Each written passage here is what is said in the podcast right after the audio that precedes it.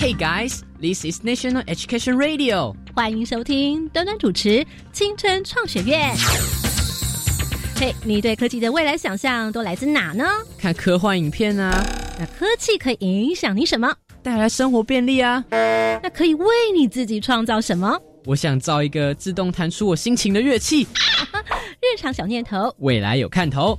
你的突发灵感可不是做梦，而是可以完成的梦想。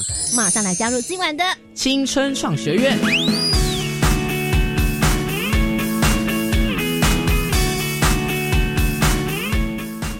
Hello，同学们，晚安！欢迎再次在礼拜一的晚上十点钟准时收听教育广播电台青春创学院，我是端端。今天在节目当中来为大家邀请到是来自台中高工的同学。听众朋友，大家好，我是一个热爱建筑设计的黄东谦。听众朋友，大家好，我是有空没空就宅在家里打城市的林信宏。大家好，我是遇到城市就疯狂的吴佩哲。同时，我们也将在节目当中来告诉大家有关于新兴科技预备的知识跟尝试有哪些呢？首先来欢迎是台中高工廖本庭主任，廖主任你好。好，各位听众朋友，大家好，我是台中高工研发处呃廖本庭老师。继续来介绍是认知推广中心的专案助理。各位听众大家好，我是来自台中高工研发处的吕峰志助理。那我想在这边想请问一下主任，所以在学校里面怎么样来透过学校的体验，还有课程相关的一些学习，让你们可以智慧制造来作为主轴？听说你们还建制了很特别的一些教室啦，还有课程，对不对？是的，我们有建制了两间教室哈，嗯，一间就是我们讲的智慧。啊，这个机器的一个实验教室，那里头我透过一个展示柜来的这个陈列物品哈，从零件成型，那结构，还有电控哦，感测器，还有无线的物联、机器手背、机器人等介绍，让这个上课的学员能够啊了解这个智慧制造的发展。嗯，那另外一间呢，就是我们讲的这个 AR VR 的体验教室，也就是虚拟实境的体验教室，它主要呢是提供我们虚拟实境的体验哈。建置呃，我们这个摄影棚来做虚拟实境的啊多功能的这个说明及使用，那也提供这个学员来做导播、录影等相关的课程。那其中呢，特别特别的是以 VR 应用于这个机械的这个制造。嗯，那我们大型的铣床呃虚拟实境、大型的车床的虚拟实境的这个模拟啊最具代表性。那结合了呃机械制图啊影像图文物联网。还有导播及虚拟实境的这个相关的技术，好来做一个教学一个体验空间。好，刚刚从这主任讲的，哇，里面感觉就是非常的丰富，很厉害的感觉啦。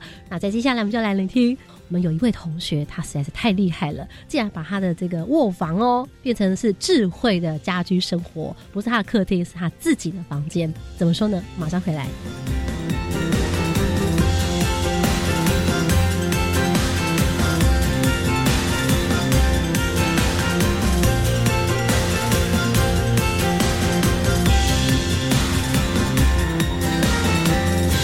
灵光感应盒。在节目当中，特别为大家来邀请到是台中高工的同学。虽然呢，大家今天呢有点感冒呢，这个声音呢鼻音呢非常的浓，但是呢，我们同学们青春洋溢哦，要来请我们的这同学们亮出他们的青春与自信。他们今天是我们的小老师，我们来听听看黄东前他自己把自己的这个房间呢打造成一个智慧生活。我们用他自己这个青少年的语汇好不好？来听听看，怎么样来跟同学分享他认为怎么样叫做智慧生活？智慧生活好在哪里呢？所谓的智慧生活，就是我们泛指将呃我们现有的家电或是我们的其他设备，像是灯光等等的连上我们的网际网络，就有一点类似像是 IOT 的系统这个概念。怎么说呢？就像当我回到家时，你能想象吗？我一回到家门，所有设备都已经开完了，冷气帮你开好了，电扇帮你开完了。那一回到家时候，你就只需要按一个按键就可以。然后即可以开启家中的设备，然后系统还会自动帮你判断你现在的温度情况如何、湿度如何，然后包含你离开家里的时候，也只需要按一个按键，我就可以直接出门。它也会将所有设备关闭，并开启我们的保全系统。那这对我们生活是更有保障。我觉得这不仅仅是科技的进步，然后这也将会是未来的科技之一。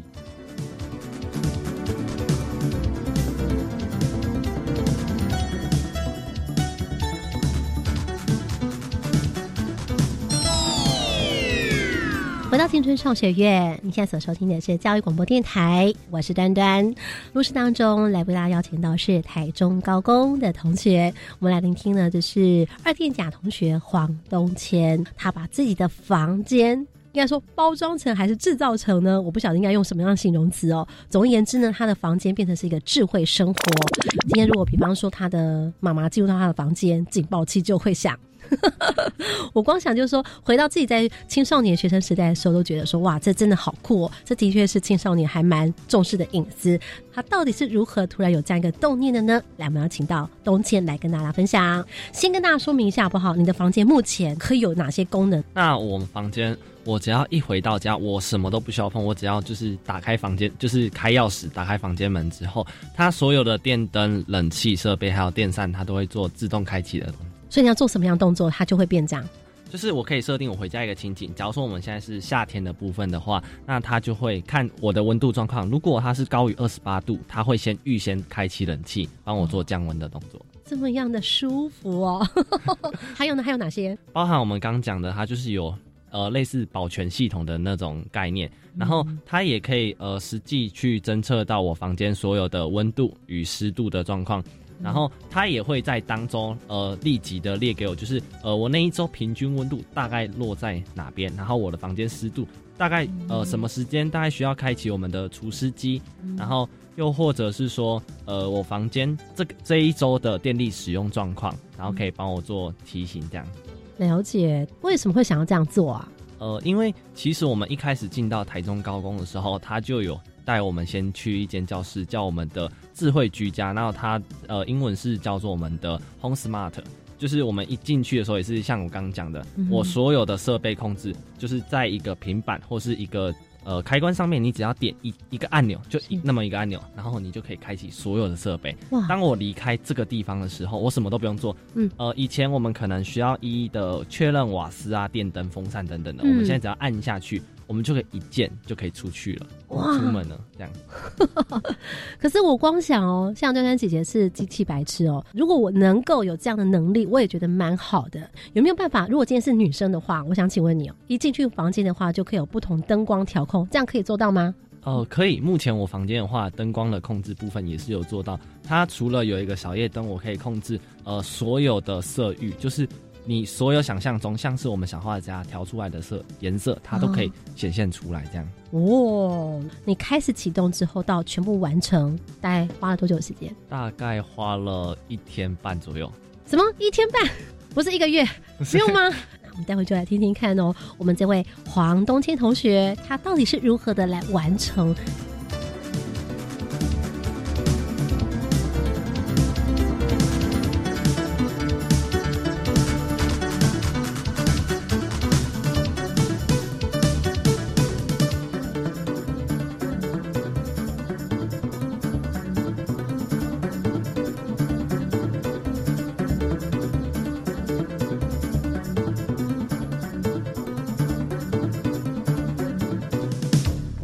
关键密码传送门。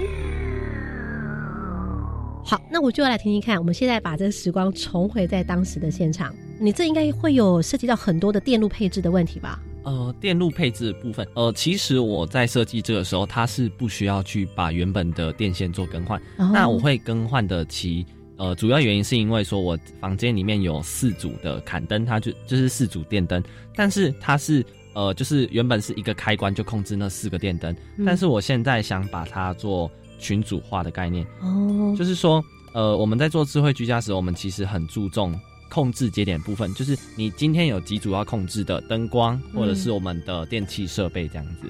嗯，所以你开始的时候要先把这个整个室内房间的配置主要先做个整理吗？还是怎么样？呃，对，像是我就把我房间的灯，就是就是有点类似画叉叉方式，四个电灯，它是。呃，正方形的感觉，然后你把它切成呃斜斜直线的切成两块区域，这样子我在控制的时候，我可以再设定更多的情境模式，这样子。那需要把天花板的这个路线做更换吗？对，我是直接把天花板所有的线路直接抽掉之后，然后再把我们的 CD 管配置上去，然后再做配线的动作。需要把这个几组灯源来做一个群组化，对不对？对。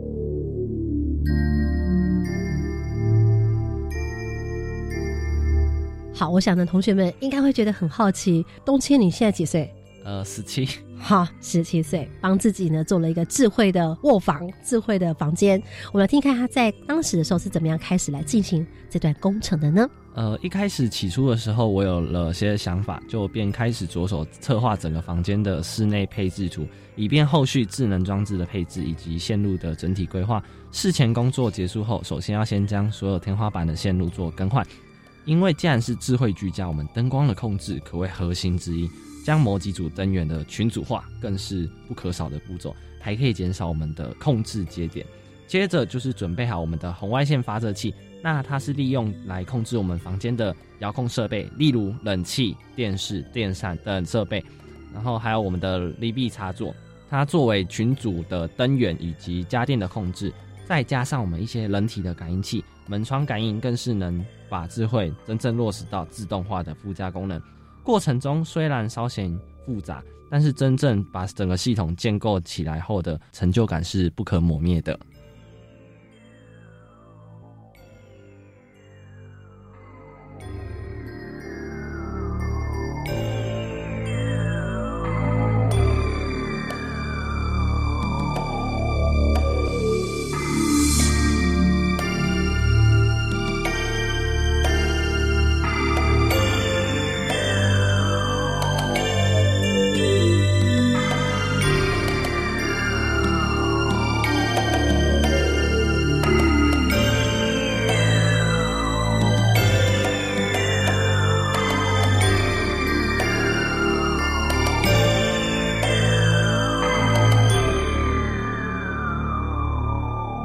到青春创学院，你现在所收听的是教育广播电台，我是端端。刚听到是台中高工二店长黄东杰同学啊，跟我们分享他的房间怎么样的智慧生活。请教一下，你做这件事情的时候有没有请教老师？呃，老实话没有，真的，我就自己一个人在那边弄这样子。对自己，那、你自己在房间里面，你爸爸妈妈没有觉得说你在干嘛这样子哦？你你还把天花板的线路给做更换呢？他 他就说我在干嘛？对啊，是不是心里面都在幻想着说，待会做好的时候是怎么样子？对我非常期待，但我哎、就是非常期待那个成果，因为像我们，我会想要做到这个一键一键出门这种东西的时候，嗯是因为在我们的所有工厂是所有的工厂内。每一间工厂都是有智慧化，就是是我今天进去的话，它就是有教学模式。当按下去，所有应该开启的设备它都会开启。我现在离开工厂，我们就按一个按键就走了，哦其他都不用管。哦，了解，所以我才有。这个概念。没有觉得说，哎、哪个地方好像没有失败，然后要重来啊，什么之类的。嗯这中间会不会碰到 bug 啊，或什么之类的？呃，这中间的 bug 是真的有，像是当呃有一次我在做城市设计的时候，当我回到房间的时候，我要如何判断我已经回家了，并自动判读为回家模式？比方说，你可能离开房间，他就以为你已经离开了；对对对比方说，你可能去上个厕所啊什么之类的，他就以为你已经离开房间了。对我，我是可能上个厕所回来，冷气哎、哎哎就就就就就没了。对，那怎么办呢？对，那呃，我们要怎么判断呢？就是当关上门的时候，并不会将所有设备关闭，而是等到判断我已经确定离开家里，才会启动这个出门模式。了解。那这个设计其实我就是把呃我们刚说的一键出门这个东西再加进去，因为既然我们出门的时候都会按一个按键，那我就把它设定为呃我的 if，就是如果我有曾经按下过这个按键，嗯。那我在打开门那一刹那才是确定我已经出门了，嗯。而不是我去可能上个厕所喝个水，他就直接把我所有东西都关闭了。了解，所以你看到、不仅你要有这个技术，就是你从人为的控制行为的模式当中去考虑，所以逻辑也很重要。嗯。你要必须真的知道说使用者情境可能会碰到什么样的问题，对，然后不是只是会写程式这件事情而已。哦，那这样子的一个步骤当中，它是不是还要有一些侦测、感应，可能要做些什么事情？呃，侦测的部分在我们灯源这边的话是还不用。那侦测部分主要是针对像是我们冷气啊，还有我们除湿机跟电风扇这类的设备做侦测。那是透过红外线，红外线的部分主要是做它的控制，就是假如说我现在呃今天电扇要关闭的话，是直接把电源切换切掉。那我今天电扇打开是电源打开之后，再利用红外线去做开启，这样。嗯，把房间的智能是指说，呃，我把一些的灯光做群组化之外，然后我把一开始我们可能遥控器可能要一支，哎、嗯。电扇的话可能一支遥控器嘛，然后冷气也有一支，嗯。然后还有其他的设备。那我今天都是统一，就是我可以做到三控合一。那哦我们所谓的三控是指手机控制，还有我们的声音控制，嗯。再搭配我们就是实体的控制。你自己觉得你跟别的同学比较不一样的，你的强项呃或你的优势这样子？这部分的话，就是呃，智慧这个概念，可能大部分的同学就是我们都有就是曾经做学过。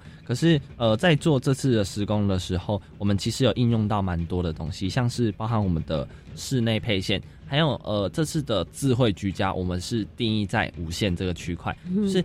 呃，真正的呃，它就是外面的所谓的智慧居家，是它会有一个智慧的主机，嗯就是它中间会有一个 CPU，然后我们将所有的灯源汇流到那一台主机上，嗯然后再做控制。但我们是不一样，我们把呃开关的控制跟电灯的控制是分开的。嗯，就是我可能突然觉得说我电扇可能要多一个开关，那我就再去多买一组开关，那我就可以独立。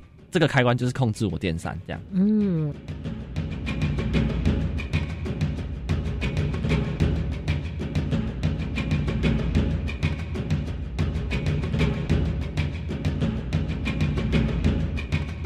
想顺便请问一下，这个冬天，呃，房间里面做了一个这样智慧生活的应用之后，学校的课程或者是实际的运用，应该对你来说会有一些比较感同身受的感觉。呃，对，因为呃，我能就是自己把房间就是改造，其实也是要归功于学校，因为学校有告诉我有这个资讯。当因为以前曾以前我们在实习的时候，可能工厂也没有那么进步，我们可能就是开开关关什么。但是当我进入到台中高工的电机课的时候，真的是不同凡响，所有的工厂都可以做到所有控制都是智慧化，然后包含呃老师办公室也是可以智慧化，所以我们的老师有说，哦。你可以无聊的时候把手机打开，然后把老师办公室的电灯关掉，然后开会开到一半，瞬间就没有灯了。同学真的是顽皮哦，然后蛮有鬼点子的哦。我想呢，再待会就来听听看，我们今天三位代表同学，他们也很厉害哟、他们有些什么样的学习呢？我们来请这些同学来跟大家来做分享。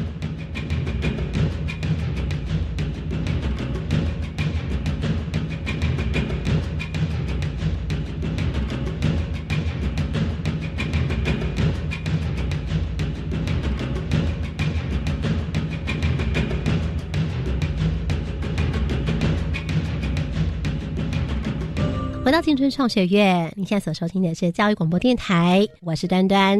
我们现在听听看二电甲的同学，这位信宏同学，呃，主任有找你们一起来参与你们当时新兴科技的一个开幕典礼，对不对？呃，没有错的。跟老师来进行这个设备展介绍的时候，呃，你自己觉得最酷的是哪一个部分呢？呃，我觉得是空拍机耶，因为其实我平常是不会接触到这些东西的。嗯，呃，像我们自己出去玩拍照、自拍什么的，都常常会用到。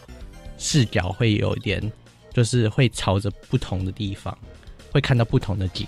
有人在操作空拍机，还是同学可以真的自己去操作？呃，我会交给同学，而且可以用 App 连线，就是用手机来做操控。所以交给同学之前，你应该自己先玩的很过瘾。嗯，对对对，没有错。因为我都觉得说，像我自己在念正大的时候，我的班上同学有摄影师哦，他每次在上课的时候就会从空拍从那个正大山上这样拍下来，我觉得超级酷的。在旅行当中呢，有了这位同学都觉得好好玩，我都觉得我很想去操作，我都觉得啦，可能很会玩电动玩具的就会特别顺利啊。呃，好像有这个哎、呃，是、嗯对这个什么？这个什么？呃，可能如果你有玩一些电动的话，像有一些人他可能没有什么方向感，是我交给别人的时候，他可能就是撞树撞什么，我自己其实 有点小麻烦。你有操作的很好吗？呃，我打一刚开始可能也是会撞，可是其实没有那么夸张。哦已经，先撞坏了几个，没有没有没有没有这种事好吗？好，那其实呢，除了这个空拍机之外，好像哎，你好像还特别提到了夹娃娃机，好像也蛮厉害的吼。嗯、对，我是自己就是自己还有社跟社员其他人一起做的，自己做夹娃娃机哦。还有其他社员，因为其实我是乐高机器人社的，副社长吼，嗯，那对，就大家分工合作这样子。对那你自己有参与到什么呢？呃，我觉得我参与最多应该是写程式的部分。听说你不管在任何时刻都可以看得到我们的这个信宏副社长在到处写程式，是不是？呃，常常常常就是如果有空读书读完，可能会去麦当劳坐一下，然后就带个笔电之类的。哦，对。那你们觉得你们的夹娃娃机最特别的地方是什么？呃，我们的夹娃娃机它的爪子是有那个我们乐高，因为一刚开始我们在做夹娃娃机的时候，我会想，真的是不知道有什么元件可以带动它的爪子下去，然后抓东西再上来。嗯，它呃夹娃娃机它的这个部分，我觉得有呃乐高就是 E V 三的那控制台来做，我觉得会是比较方便的。你们这个夹娃娃机最特别地方就是机械手臂跟电机的运作结构对是乐高做的，对就不对？是齿轮还有那个它 X Y Z 轴，我觉得它配合的很好。那所以你们所参与的这个夹娃娃机器人，对不对？呃，对，没有错。它跟我们智慧机械有些什么样的关联吗？呃，其实我觉得最基础的就是它的设备的自动化，工厂都是很需要这种东西。然后嗯自动化就是我们有透过写程式，然后发一个讯号给那些电机的设备才会开始运作的。然后夹娃娃机可能就是会运用到这一些东西，嗯，让爪子下去抓到东西再上来。所以你觉得台中高工在这部分给你的最棒的资源就是什么呢？师资吧，我觉得，哦嗯，对。你心目中最厉害的老师是哪一位？呃，这个我不知道，每一位老师都很优秀，但他们有各自不同的专业领域，这样。哦，就是说台中高工的师资棒棒棒，一级在的啦！稍回来马上来聆听下位同学他的分享。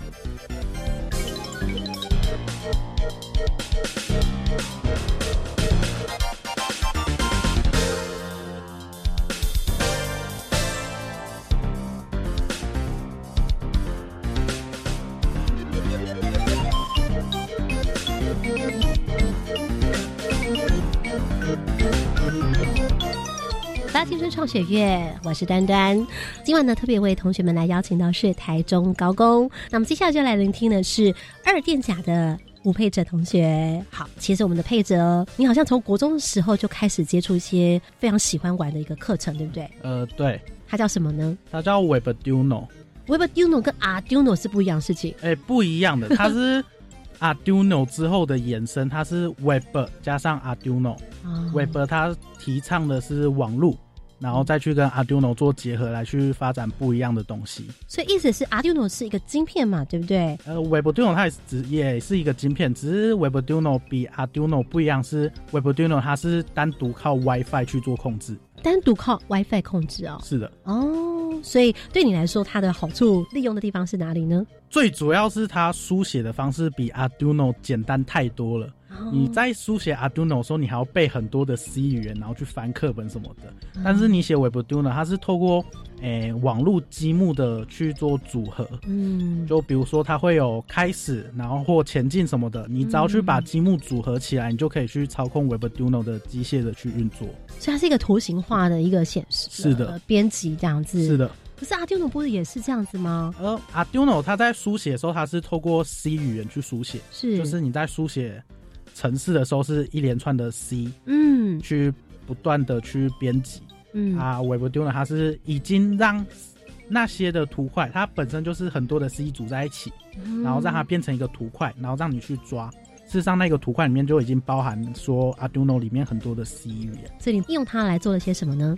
我们那时候有做过自走车，嗯它是透过手机来去控制它的前后左右，或者是帮它增加红外线的感应，让它自己去避开障碍物。嗯然后我们也做过 PM 二点五的感测装置，然后结合着 Google 的试算表，然后让它做出大数据。曾经跟老师一起设计过自动的浇花机，它会感测到土壤的湿度，觉得湿度太低的时候，自动去做浇水的这个动作。跟我们今天节目当中所讲的智慧控制，它已经用到了感测，对不对？是，然后用到了大数据分析，有用到大数据分析吗？它可以做成大数据。我想那个佩的同学，他指的是呃长期的一个，比如说我们对于区域的观察，嗯温湿度啊，或者是 PM 二点五啊，然后就是可以侦测它所谓气候的变化。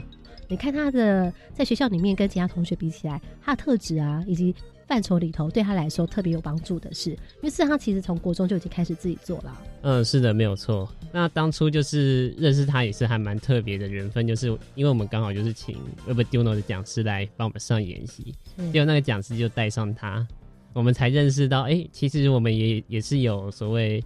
对于 Webduno 课程相关有非常有研究的同学，老师带上他的意思是，就是那天讲师就是要找一个助理来帮忙上课，结果就是带这位同学来。哦，为什么你会被老师挑选？因为国中第一次接触到 Webduno 就是透过这个老师，很多东西都是他带着我去尝试去做，甚至说很多的资源都是他跟学校去帮助我，我才能完成我所想要做的东西。哇，超强的！掌声鼓励，配着小老师。所以主任其实他刚刚所讲这一块，讲到感测啦，或者是 Webduno 这个方面的应用，又回到我们今天所讲的这个智慧机械这件事情，像感测啊，这也都是里面的其中一个环节。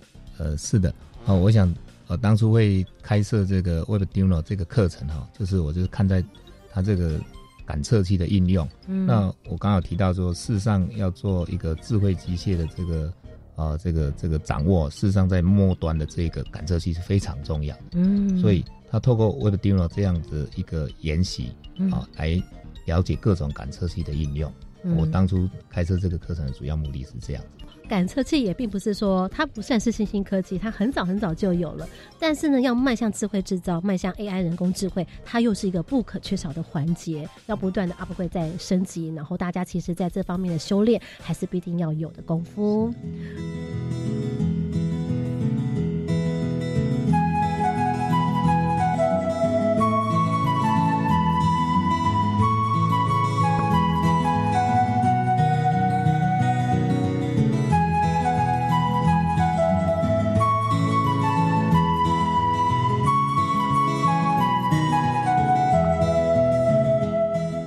好，我想请教一下这个一边在旁聆听的廖主任，我感觉到主任您在分享的时候，好像特别会感觉到说，同学可以透过在上完课程之后，可以自己去真的动手，把他自己的环境来做一个变造改造，这对你来说是很欣慰的一件事情，是不是？呃，是的哈，呃，我发现东贤的真的很棒哈，那透过自己的兴趣，呢把自己想要做的事情就把它把它完成了哈。那我想，呃，这个中区的这个新兴科技推广中心，它主要目的还是就是认知的推广。它不只是在呃这个电机电子群，也就是这个专业领域或者机械领领域来做来做推广，应该讲说是跨领域的推广，或者说不同学生群组的推广。嗯，那我们也建制了一些相关的课程啊，有手作的课程啊，比如说智慧手臂的编程啊，我们就是城市的编辑的哈，跟手这个操作课程和自走车的。城市编辑及操作课程，嗯，好，虚拟实境三 D 的建模操作课程，好，那蓝牙喇叭的这个制作研习课程，嗯，那另外的体验课程呢，我们比如说啊智能光光球的操作体验，啊，那自走车飞行器，啊，那机器手臂，那那个我们讲的虚拟实境，啊，那个海底世界啦，悠悠这个单车悠悠行的这种不一样的体验，我想都透过体验来让学生知道。哦，现在的科技可以达到这种境界，那再来就会让小孩子他会思考，那他是怎么做出来的？嗯，再来我常常讲是最重要的，就第三个就是那以后还可以做什么？啊，就像飞行器一样，看这个学生看到飞行器就就很开心，但是飞行器如果是建筑科的学生，他可能说，呃，那飞行器可不可以带着呃这个喷漆的油漆桶然后去喷外墙？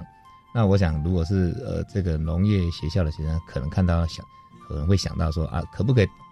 这个农农药哈喷洒农作物，好，我想这个都很多想象的空间了哈。那我想，呃，课程的这个体验，另外我们也还有数位的课程哈，就是物联网的简介，啊，AR、VR 虚拟实境的简介，还有另另外是建置在这个中心的网页了。那我透过科技，再加上自己亲身体验跟操作，啊，我想会让很多学习哦变得生动跟有趣。好，今天节目当中呢，真的非常感谢台中高工的老师同学们。冯子老师有没有什么最后想要跟大家分享的呢？嗯，好，就是其实我本身并不是台中高工出身的学生，所以呃，我是普通科毕业的。所以当我接触到这些呃新兴科技的时候，也是觉得从高中生或者是从可能就像是所谓的外行人来接触这件事情的时候，其实是有一小段不少需要努力的地方啦。嗯，但也是越做越熟练这样子。那就是希望听众朋友非常欢迎来我们的学校，一起来玩一玩，体验体验。非常感谢台中高工的老师同学们。大家好，我是高雄城市芭蕾舞团艺术总监张秀如。教育是以生命感动生命的历程，我们必须看见每个学习者的内在生命与真实的需要。